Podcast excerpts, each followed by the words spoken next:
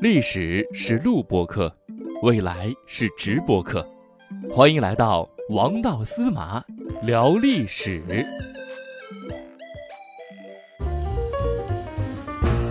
历史是录播课，未来是直播课。欢迎大家来到王道司马聊历史。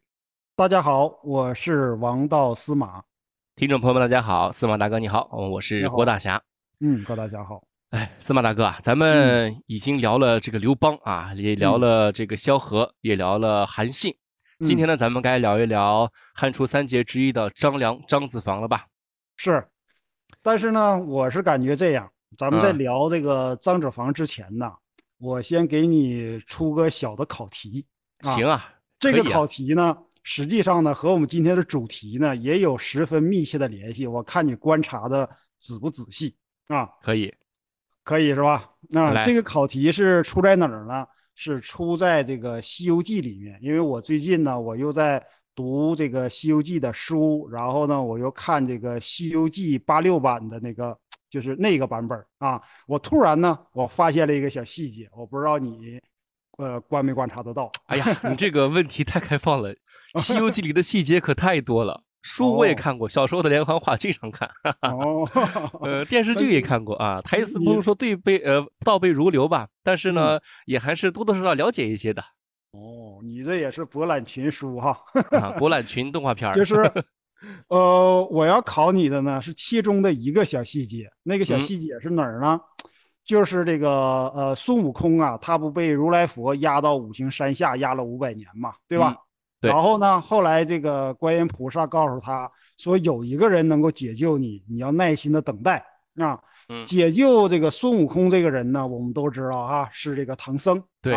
然后呢，唐僧呢就念了他的真言，结果呢，那个符啊就飘走了。飘走了之后，他不就从五行山下就弹出来了吗？对不对？那个非常经典的那个，对对对对对，你一说这画面都有了，对吧？呃，那个动作，对不对啊？然后呢，这个那个时候呢，孙悟空呢就想保着这个唐僧呢一起一啊一起到这个西天去取经。那结果呢，在路上的时候啊，遇到了几个强盗啊，因为这个呃孙悟空这个人还是野性未除嘛，结果当时就给他打死了嘛，对，一棍子打死了把他们几个，对，就把这几个这个强盗呢就全都给呃杀死了。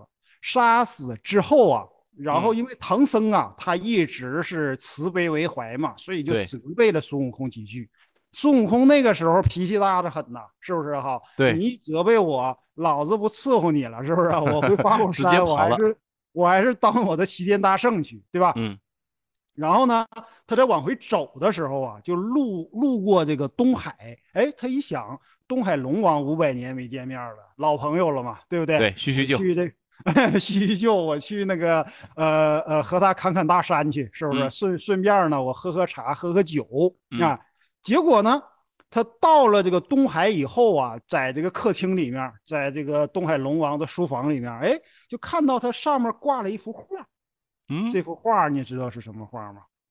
挂了一幅画。哎，这个 你前面说的我都知道，这个细节我还真没有注意到。哎，真没有注意到是吧？嗯，挂了个什么画呀？是当年他抢金箍棒的画吗？他他这个看到上面挂的这幅画啊，这幅画的主题叫什么呢？叫“移桥三进旅”啊，这呢是我们中国历史上一个非常重要的典故，而这个“移桥三进旅”的主人公之一就是。张良，嚯，还有这个，嗯，这是这是你杜撰的吗？还是真的有这个细节？你回去找，你回去找，你尤其呢，你去找八六版的那个《西游记》。啊，你就看到那一集，应该大概是第五集左右啊。哦，你就你你你就找那一段，看看有没有一桥三进旅，看看有没有东海龙王和孙悟空讲一桥三进旅的含义。然后孙悟空就改变了主意，不回花果山了，他又回去又去找唐僧了。结果再遇到唐僧的时候，就被唐僧给弄上了紧箍咒。你就看，你回头你去。做下那那这么说，唐僧还得感谢感谢张良。对，所以呢，行，我们回去都看一下啊，八六版的《西游记》啊，好，对，八六版西游记，嗯，哎，非常棒，非常棒，哎，然后呢，这个一桥三进旅呢，它究竟是一个什么含义呢？这个呢，是我今天我要和你咱们沟通共同来沟通的这么一个问题啊。好，但是呢，哎，但是呢，咱们呢还是从头开始说，咱们先谈一下张良是谁。对，先介绍介绍张良。哎，对对对对，他的源头，张良从哪儿来的，对不对？哎，他可不是从石头缝里蹦出来的，他可不是孙悟空，对吧？所以呢，他一定是有渊源的。我们今天呢，我们就谈一下他的渊源，然后呢，我们再谈一下什么叫一桥三进旅。好不好？好，好，嗯，张良我知道啊，字子字子房啊，后面就不知道了，后面就不知道了啊。前面知道的还是非常的厉害，就比方说像你说这个对《史记》，《史记》这两个字读了千遍万遍了，对不对？就会写了，史啊记就会写了。但是呢。就是同样的道理啊，对张良呢，你们呢肯定会呃，就是也会通过其他很多渠道啊，了解一些啊张良的一些比较枝叶的一些东西啊。我们今天呢就要比较稍微系统一下，我们主要是来介绍一下张良的出身和他在人生前段的时候，他有几个重大的事件，好不好？嗯，好。哎，好。那么呢，这个张良啊，他姓张，名良。字子房啊，我这个在前几期的时候，第一集我们就讲过这个，哎，就就讲过，我印象深刻。哎，称字是对这个人的尊称，对吧？你比方说司马迁字子长，对吧？我们要称的话，我们应应该子长，哎，司马子长，子长先生，对吧？哎，这么这么称呼的话呢，是对这个人的尊称。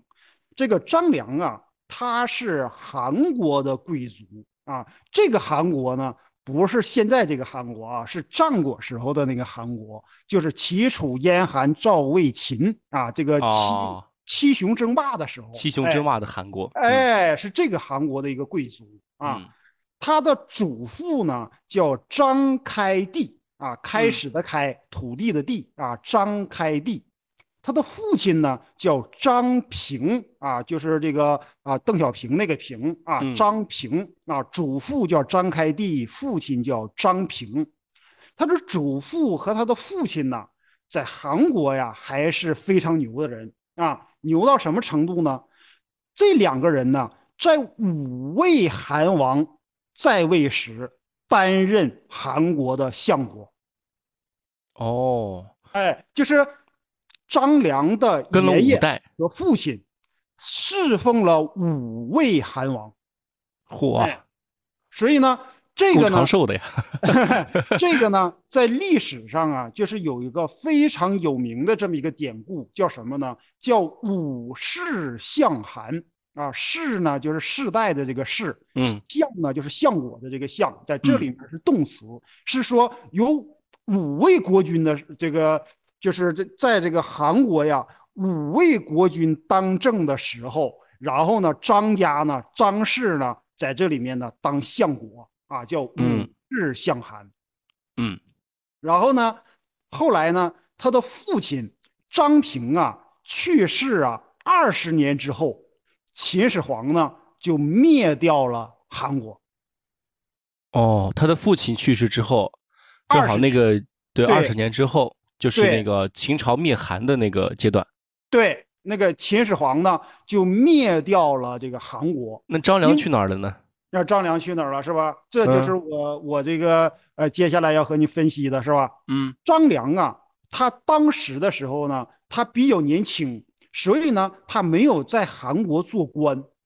啊，也就是说，他父亲去世的时候呢，那个时候呢，张良呢还比较小，可能甚至是秦始皇灭掉韩国的时候呢，张良的年龄呢也应该不是特别的大，啊，所以呢，他就没有在这个韩国呀做官啊。但是呢，他呢毕竟是啊这个贵族家庭，贵族家庭嘛，是吧？哎，爷爷呀、父亲呐，都担任韩国的相国啊，所以呢，家里呢有钱啊，那肯定，对，那肯定有钱，肯定有钱哈。嗯，他们家里呀，就是这个仆从啊，就有三百多人，嚯，三百多个，哎，你看那个哪儿，我们看那个《红楼梦》啊，《红楼梦》里这个大家族就有三四百人，对不对？你看那个排场，你看那个。对对对。啊，还是呃呃非常的厉害，是吧？所以呢，张良呢，虽然那个时候呢他不贵，但是呢，这个人呢很富啊。然而呢，张良啊，他不是一个普通的人，他不是一个富家翁思想的这么一个人。啊，不是呢，我天天呢，我就要当一个啊，这个精致的造粪机器，是吧？一个 张良呢，他是一个呀，有这个志向还是有志向的人，而且呢，他他有这种家族的这种血统。然后呢，现在呢，韩国被灭了啊，我们现在经常说的一句话叫什么呢？有没有国哪有家呀？对，是不是哈？所以呢，没有家哪有我？张良那个时候啊。他就有一个抱负，什么抱负呢？报复秦始皇。啊，这个报复就是这个报复，两个不同的报复啊。前面是那个报复，后面是这个报复。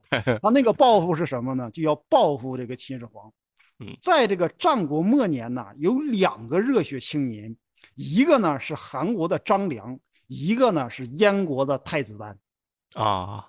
知道吧？都有报复，都有报复秦始皇的这个，都想报复秦那个秦始皇，对不对？啊，所以呢，他们俩呢，就是说，一个呢是当时燕王的这个太子，一个呢是韩国的贵族，所以呢，张良呢就散尽家财来寻找刺客，啊，他的弟弟去世了，他都没有隆重的安葬，就是薄葬了。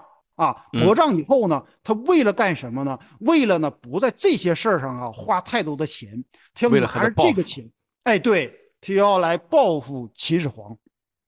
所以呢，在当时的时候呢，最主要的呢，要寻找刺客，而且呢，他这是一个策划方案。你知道吧？你想想，刺杀秦始皇那是一件多大的事儿啊！所以呢，他在策划这件事情的这个过程当中啊，他需要大笔的来进行花钱，对不对？所以呢，他把这些钱呢全用在这件事情上了。最后呢，他是真就找到了一个刺客啊！这个刺客呢是在哪儿呢？叫会墨国。啊，有人考证呢，就是，嗯，因为这个呀，在这个学术界有不同的这个看法，但是呢，我看这个韩兆启先生啊，韩兆启是中国以前史记研究学会的会长，他算是在这个，嗯，中国史记研究领域啊，那是一流的水平了啊。所以呢，韩兆启呢，他考证呢说这个会墨国呀是在现在的朝鲜的中部，哎，当时呢有一个人呢叫沧海军啊，大海的海，沧呢是粮仓的仓啊，这个沧海军啊，通过这个人呢找到了一个大力士，这个大力士这个力量啊，他到什么程度啊？他能挥动一百二十斤的大铁锤。这李元霸是吧？是，你想想啊，但是呢，这个一百二十斤呢，是这个秦汉时候的一百二十斤。如果要是折合成我们现在，就是我们现在这个时代的这个斤数啊，折合成现在是以前的时候呢，一斤相当于我们现在的半斤啊。秦汉时候的二斤相当我们现在的一斤。啊，所以呢，哎，那个时候一百二十斤呢，折合成我们现在是六十四斤，三十公斤啊。那三十公斤的东西也是可以的了。而且呢，它需要有一个距离。那个，因为秦始皇的那个车队也好，秦始皇一出行，那我们这这都都应该了解。你普通老百姓怎么能靠得前呢？对不对哈？所以呢，他一定他有个距离，有那么有这个距离，然后挥动三十公斤的这么一个大铁锤，你想想这个人得是什么样的水平？嗯，哎，对，当时大力士级别的人物，大力士级别的啊。然后呢，我还特意啊，我就找了一下，我说现在呀，在国际赛场上啊，这个铅球的重量是多重？嗯，哎，现在啊，这个铅球的这个重量啊，一般来说可能标准重量呢是七点二六公斤。嗯，男子啊，十四斤，女子的呢啊是四公斤啊，就一个铅球啊，就铅球。哎，所以呢，你想想这个大力士。如果要按照男子铅球的这个标准呢，他需要挥动四个铅球的这个重量啊，然后呢还在很远的距离还要投掷，而且呢还要击中目标，你就想想这个多难了，是不是？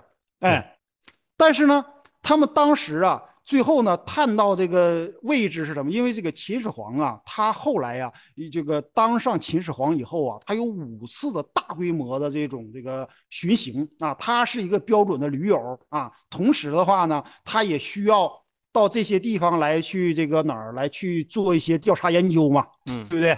所以呢，他经常呢出来来大规模的来进行这个呃这个旅游和这个巡视，然后呢就在这个博浪沙。就是现在的河南的原阳县附近啊，在这个博浪沙这个地方呢，就被张良他们找到机会伏击地点了啊。结果呢，这一下呢，击中了秦始皇的副车。副车呀，就是不是主车，不是秦始皇坐的那个，是跟在秦始皇旁边的那个副车。因为我们都知道，大人物一出行啊，他一定有几辆相同的车，同时，对吧？你不知道哪个才。对，和现在的总统出行差不多，这个规格绝对很高，是不是？哎，你不知道哪个是真正的 VIP 啊？你不知道哪个是真正的 VIP，结果呢，击中了副车，那也相当的呃了不得，对这个秦始皇的这个震撼呢，那也是相当的大。于是呢，秦始皇呢就发出了 A 级通缉令。啊，对不对？找对事儿了，这下没弄死秦始皇，秦始皇可要弄死你了。对你刺杀秦始皇，那发出这个通缉令啊，肯定是 A 级通缉令。然后呢，张良呢隐姓埋名，躲在了下邳啊，当时叫下邳，也就是现在的江苏的邳州市。跑到了江苏，哎，他他也躲到江苏了。你看刘邦呢？也是从江苏出发的，对不对？哎，江苏沛县嘛，啊，对对对，哎，也可以说江苏的啊丰县，因为后来呢，这个丰邑呀提提格了啊，提格为县级了啊，所以呢，这个江苏的这个啊沛县和丰县呢，都说刘邦。呃，这个是自己的老乡，都对啊，所以呢，你就看在当时的时候啊，江苏这个地方啊，还是非常了不起的。所以呢，张良呢隐姓埋名呢，就躲在了这个下邳这个地方啊。这个呢，就是一些普通知识分子和张良的距离。你别人就说有人说说张良哈。你你也是张良，你带兵如何如何？这张良没怎么带兵，他带兵打仗啊，实际上不是特别的厉害，但是他的谋略很厉害啊。为什么说这个刘邦这么信奉张良，这么尊重张良？就是因为张良啊，他和普通知识分子有个最大的区别，你知道在哪儿吗？不知道，字字方绕是吧？最大的区别就在于什么呢？张良敢于刺杀秦始皇，有胆魄，而且一个劲儿，对吧？这叫智勇双全。因为你你知道吗？一个人在屋，在这个书房里啊，做一些谋划的这个工作啊，他比较容易。但是哈，你的这个东西哈，能不能执行，这才是最重要的。张良他之所以能获得刘邦那样的信赖，就是呢。张良他不是一个空军司令，他讲的东西用现在的话说是可以落地的，啊，他敢说而且敢做，对，敢说而且敢做，这个呢是很多人所不知道的。张良和普通的知识分子究竟差在哪儿？就差一个，你敢不敢刺杀秦始皇？哎，我我我感觉就是敢的人也不少。其实我，你听完这个这个典故，我我其实感有些感受啊，就是，嗯，我觉得敢刺杀秦始皇的人不少，嗯，那么想刺杀秦始皇的人也不少，对。但是就在那样一个契机之下，张良家族被灭了之后，国家被灭了之后，能够散尽家财，然后就拼尽所有去做一件事情，就是对，梭哈了，对吧？嗯。全梭哈了，自己家人有没有这个入土为安，他都不顾，就只为了这一个目标，全力的去冲刺。这样的人是极少极少的，对吧？哎，就说想的人可能也很多啊。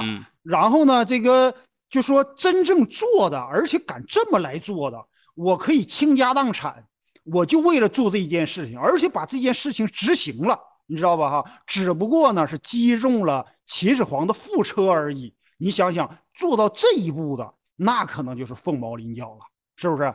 所以呢，他在躲在这个下邳的这个期间呢，就出现了我刚才说的那个一桥三进，哎哎，一桥三进旅啊，这个呢，很多人呢可能一收的话呢，因为这个是可以收得到的，但是呢，我在这里面呢，我还可以和大家呢稍微的呢来啊，就是还原一下这个故事的它一些其他一些的内涵，对不对？哎，当时啊，这个他在这个就是下邳的时候啊，在一个桥上啊，遇到一个老者。这个老者呀，穿的呢很破啊，当时叫衣褐啊，就是一种很普通的这种衣服，甚至呢，就说啊比较破烂的这么一个，哎，是一个很不起眼的这么个老者。嗯，这个老者呀，把自己的鞋呢一悠。给悠到这个桥那个桥下了，嗯，然后告诉这个张良说：“孺子下去把鞋给我拿上来。”孺子啊，就是你小子啊，孺子就是甘为孺子牛嘛，俯首甘为孺子牛。那个孺子实际上呢是不尊重人的啊。就比方说，我跟你说，我说我我我对郭大侠你说，我说孺子，你给我如何如何的，这是我我不尊重你。虽然呢我比你大一点，但不应该这么说话呀，对不对哈？嗯。然后呢，这个老者呢就这么傲慢，小子，你你你你你你上桥下把别人呗，对吧？对，嗯。然后呢，唬住了。张良当时的时候啊，也非常的生气，你知道吧？哈，因为你这个鞋呢，不是我给你弄下去的，是吧？要我给你弄下去的，你碰下尘儿啊，我我我认赔你一个，对吧？我我给你捡一下，也也也说说说得过去。对，然后呢，你自己把这个鞋给弄到桥下，然后呢，咱俩还素不相识啊。然后呢，你还让我来去这个呃呃捡这个鞋，所以呢，张良呢也非常生气。但后来一考虑呀，他岁数大了，对不对哈？这咱还得是这个呃尊老爱幼嘛，对不对？对对，好嘛，他下去了呢，就把这个鞋呢就给捡上来了。捡上来之后啊，事情还没完。老者更加过分，嗯，怎么过分呢？告诉张良，捋我，把鞋给我穿上，呃，把鞋给我穿上，不是 把鞋给他，而是你得把鞋给我穿上。哎，所以呢，张良啊，一听哈火哈又上来了，奶功啊就开始说。对，后来一想哈，你这事情呢你做好事就就做到底吧。所以呢，他就跪在那儿呢，就给这个老人呢，就把这个鞋呢就给穿上了。啊，穿上了之后呢，哎，这老人对他非常的满意啊，说“孺子可教也”，这句话熟不熟悉？熟悉，熟悉，熟悉，熟悉吧？哎，“孺子可教也”啊，说呀，你你你这小伙子呀，我可以好好这个呃教导教导你啊，然后就告诉他啊，哪天哪天五天以后啊，咱们还在这个桥上来这个见面啊，你还给我捡鞋。呃呃，不给你捡鞋了，我也不说干什么，我就是我要给你，我要和呃和你见一面啊。所以呢，五天之后呢，张良就过来了。一过来之后，看见老者呢已经在这个桥上了，在桥上了之后呢，然后这个老者呢就批评他说：“你和长者约会，你打个比方说，你和自己的老师或者和你的这个长辈来约会，然后你还迟到了，对不对啊？对呀，你太没有礼貌了。”是不是？对，所以呢，就批评了，给他批评了一顿。嗯，然后说呢，五天之后咱们再见面吧。啊，就这次就就结束了？没有啊，啊，没有啊。五天以后呢，张良哈，因因为现在哈，你你知道吗？世界上有有一些时候哈，如果说是事出反常，必为妖嘛，对不对哈？这这件事情太不寻常了啊！这个人哈也太不寻常了，这个人做的事儿也太不寻常了。用现在的话说呢，就是把人的这个好奇心呐 给吊了，你知道吧？吊足了，嗯，哎，吊足了。胃口给你吊足了，你知道吧？张良呢，我就想知道一下这个老人他究竟是干什么的，他究竟要跟我俩见面，他要干嘛？你知道不哈？嗯，如果说我我不把这件事情我搞清楚，我可能我觉也睡不好，我饭也吃不香，是不是？所以呢，胃口就吊起来了。吊起来了之后啊，五天之后又来了。他这回比上一次啊就起早了。嗯，哎，但是呢，你到这之后啊，老看有人还是人家先到的，你知道吗？嗯，然后又把张良给批评了一次啊。张良说：“哎呀，我我我就早也不是，晚也不是。对，我我还是个通缉通缉犯呢，我对我跟你这闹着玩呢。然后呢，人家说那个谁，人家说这个就说这个。”呃，五天之后咱们再见面啊！你就想想吧，对于张良这个人哈，你想想张良连秦始皇他都敢贬，你这么一个老人，他还怕你啊？对不对？所以呢，第三次啊，这回张良可发狠了，你知道吧？嗯，我晚上啊，我不睡觉了，我 你知道吧？我上半夜我就到那个桥上，我去等你去，你知道吧？哈，我就不信了。哎，靠不过你个老头儿。哎，结果呢，他上半夜呢，他就到这个桥上，呃，来等了。来等之后呢，结果这回呢，他在这个老人的前面到的这个地方。哎，所以呢，那个东海龙王啊和孙悟空所讲的这个故事啊，就是讲这个，说你呢要尊师重道。啊，你不能呢，因为受一点气，受一点冤枉，你抬腿就走啊！东海龙王就给孙悟空讲这个道理，结果呢，这个人呢就和这个就是看这个张良啊，感觉呢确实行啊，然后呢给了他一本书啊，这本书呢叫《太公兵法》，然后呢历史相传，这个人这个人老人叫什么呢？叫黄石公。啊，叫黄石公，石公，对，黄色的黄，石头的石啊，公啊，黄石公。你现在呢？你如果要是到网络上也好，你去搜索一下，有个就有一本书叫《三略》，就是一二三四的那个三大写那个三，然后略呢就是谋略这个略，叫《三略》。它一般作者呀就写的叫黄石公啊，但这个呢，那都是后人的附会了。啊，后人互惠。但是呢，在中国历史上呢，确实有这么一本写谋略的书，叫《三略》啊。据说是黄石公张良的老师写的。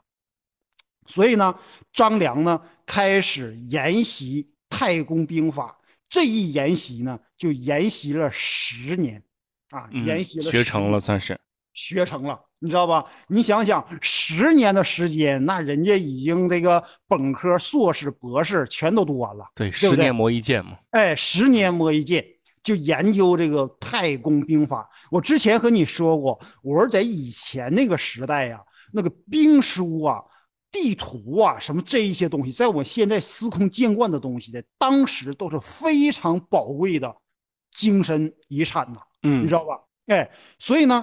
这个张良呢，隐居了十年以后啊，他就出山，正好呢，陈胜吴广起义，出山以后，先是想要投奔有个人叫景驹，结果呢，他在路上呢碰到了刘邦，他和别人谈啊，就谈一下这个太公兵法的这些精髓呀，别人都听不懂张良在说什么，感觉你 说的是不是一个段位的，不是一个段位的。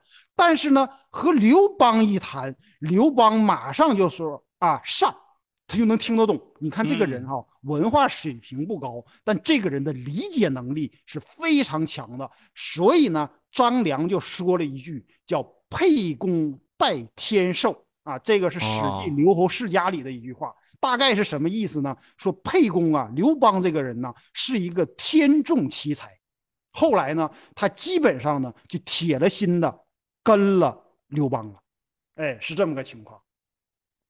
这个典故确实，呃，很丰富啊，对，非常的非常的丰富。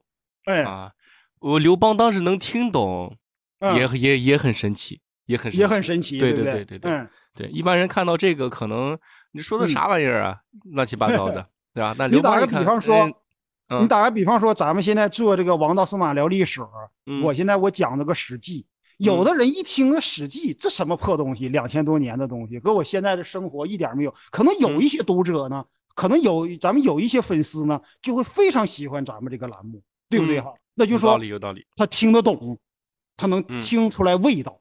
哎，你给那些听不到味道的人，你就白给他，他都不想听。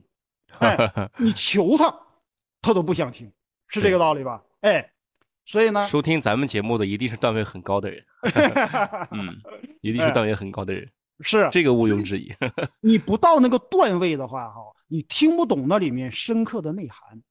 哎，所以呢，就因为有了这个故事，所以呢。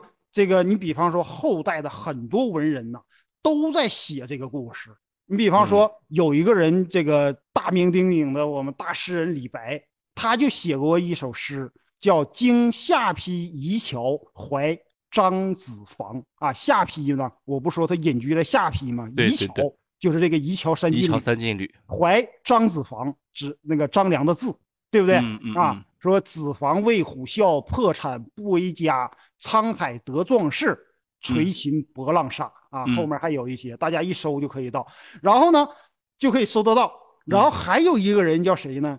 大文豪苏轼啊，他写过一篇非常有名的文章，叫《留侯论》啊。留侯啊，也是张良，因为他以后在论功行赏的时候呢，封之为叫留侯，留帝啊。所以呢，我们都称为叫留侯张良嘛。对不对哈？有个叫《留侯论》啊，这个呢也是非常有名的一篇文章。有机会呢，我再和大家呢再谈一下《留侯论》里面的一些我个人的一些理解。哎，嗯嗯嗯。所以呢，就说从我这个 这个，就是说从我这个呃呃理解来说呢，我说呢，今天呢，咱们虽然是讲一个张良，但是呢，通过张良，我们能把刘邦。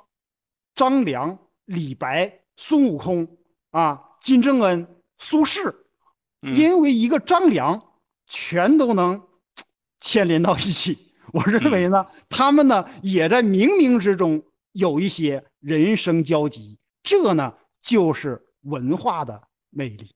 嗯，历史是有交集的，而且历史是有缘分的。对，就像听这个节目的人和司马大哥啊，还有郭大侠，一定是有缘分的。对，嗯，那我们这一次劲旅就劲旅结束了啊。我们下次呢，森森大哥你来说时间，我们还是老时间，和各位听众朋友们不见不散。我们这期节目就结束了，各位听众朋友们再见，再见。